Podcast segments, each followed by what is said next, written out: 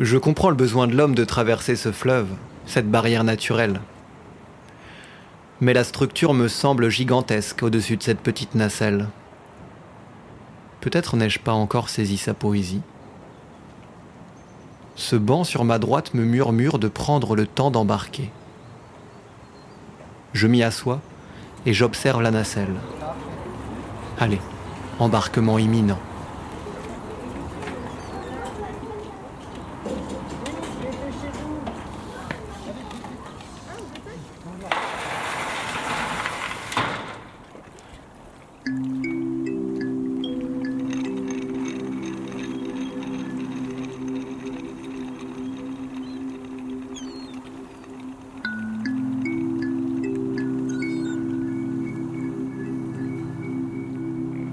La nacelle, elle est, suspendue à un chariot. Et le chariot, lui, il a 24 paires de galets.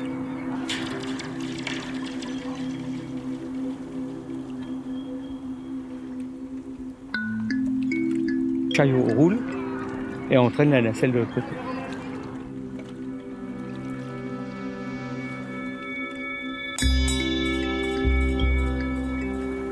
En diagonale, c'est ce qu'on appelle les haubans. Et vous avez les câbles droits qu'on appelle les suspentes.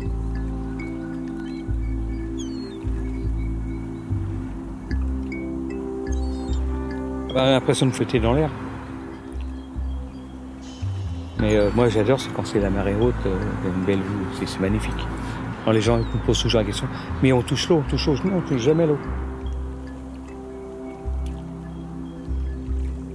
Je fais partie à des rares personnes à pouvoir piloter la nacelle du pont transbordeur.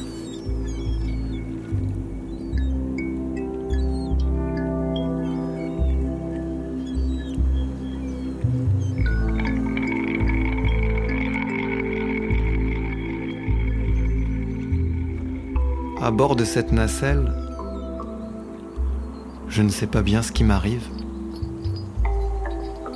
Je me laisse bercer par son mouvement, par ses sonorités.